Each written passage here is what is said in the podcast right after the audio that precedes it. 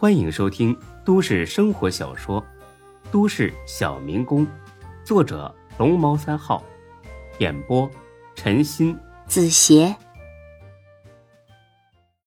第二百三十四集。唐小燕刚走，才哥就上来了。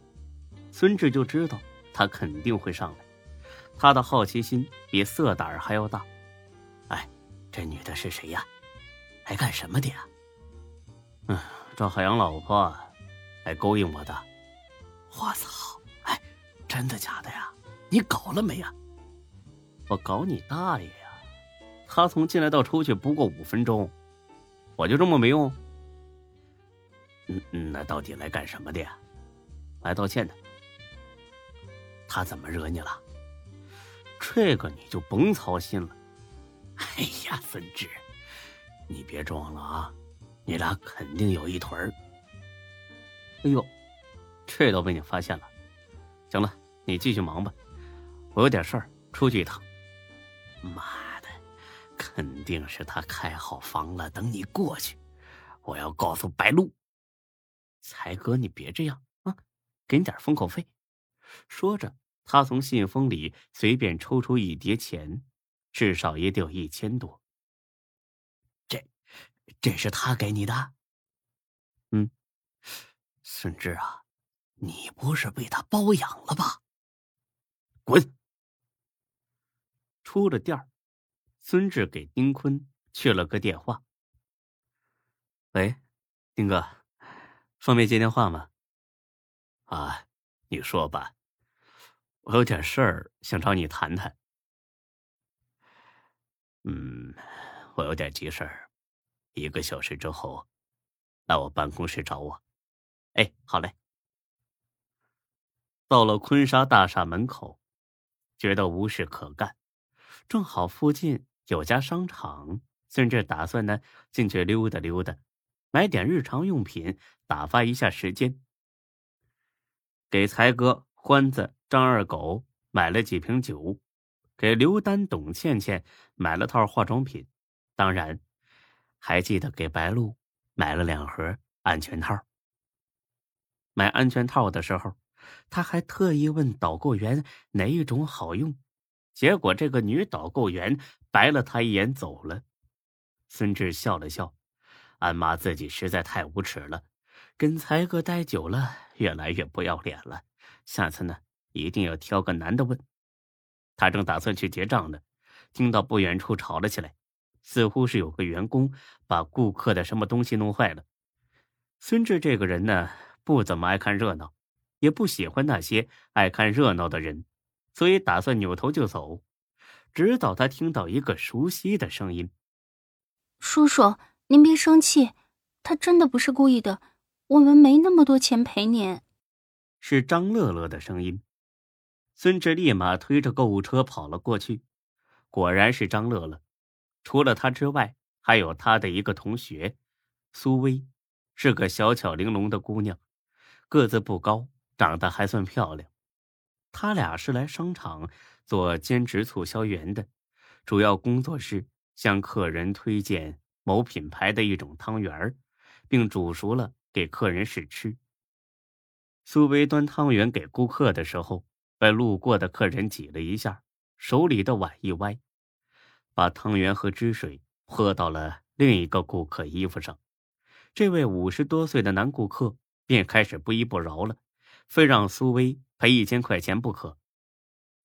苏薇不过是个兼职工，一个小时才十块钱，肯定不愿意赔。这男顾客便大骂起来。孙志凑过去的时候，他还在骂呢：“少废话，赔钱！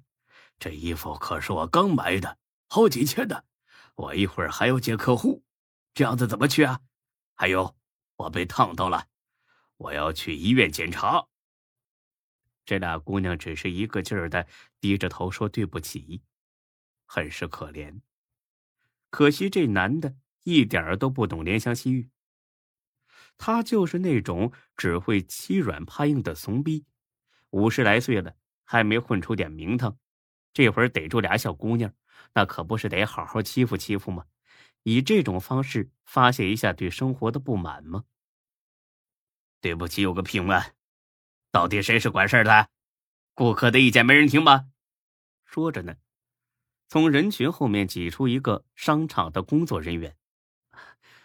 我是负责这片区域的杨经理，怎么了？那男的啰里吧嗦说了一遍，总之就是要钱。这个杨经理也不是啥公道人，不为他俩说句好话，只催着快点赔钱。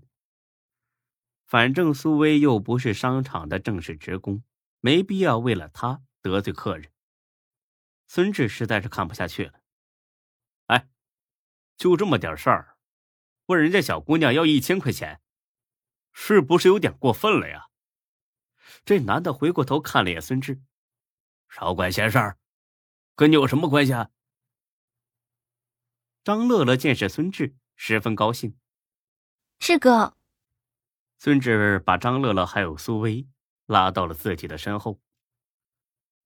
当然有关系，我是他俩朋友，有话跟我说。哎呦，英雄救美是吧？行，我也不多要，也不用上医院了，就一千，拿钱吧。嘿呦，有意思。你这件衣服三百块，你有脸要一千？你碰瓷儿啊？放屁！我这衣服两千多呢。哼，你真会吹呀！是在那边打折区买的吧？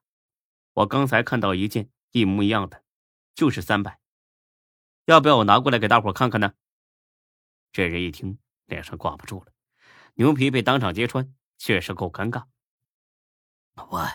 我买的时候还没打折呢，原价五百多，你这两千是哪里来的呀？你信不信我报警告你敲诈勒索呀？这人见孙志不好惹，让步了，那就赔我三百，可以。说着，孙志掏出三百块来，那人伸手就想夺，被孙志推开了。衣服，先把衣服给我。我凭什么给你啊？这是我的衣服，我按全款给你的，你当然得把衣服给我呀！就脏了那么一小点儿，就想要三百，穷疯了吧你？你 你，我什么我呀？我说的有错吗？脱下来！围观的人也开始指责这男的太过分，欺负一个小姑娘不嫌丢人。赔我一百总行了吧？我赔你三十块赶写费，要就拿着，不要就拉倒。反正我们有的是时间在这耗着。这人看了眼孙志，打也打不过，有一分算一分吧。拿了钱，他就要走，又被孙志拖住了。你想干什么？当着这么多人的面骂我朋友，你还没道歉呢。我道歉。你有病吧你！孙志使劲的攥住了他的胳膊。道歉，还是挨顿揍，你自己选。这人犹豫片刻，扔下一句对不起就走了。围观的人笑着散了，只有那个杨经理，似乎还不算完。你们两个可以走了，以后不用来了。本集播讲完毕，谢谢您的收听。欢迎关注主播更多作品。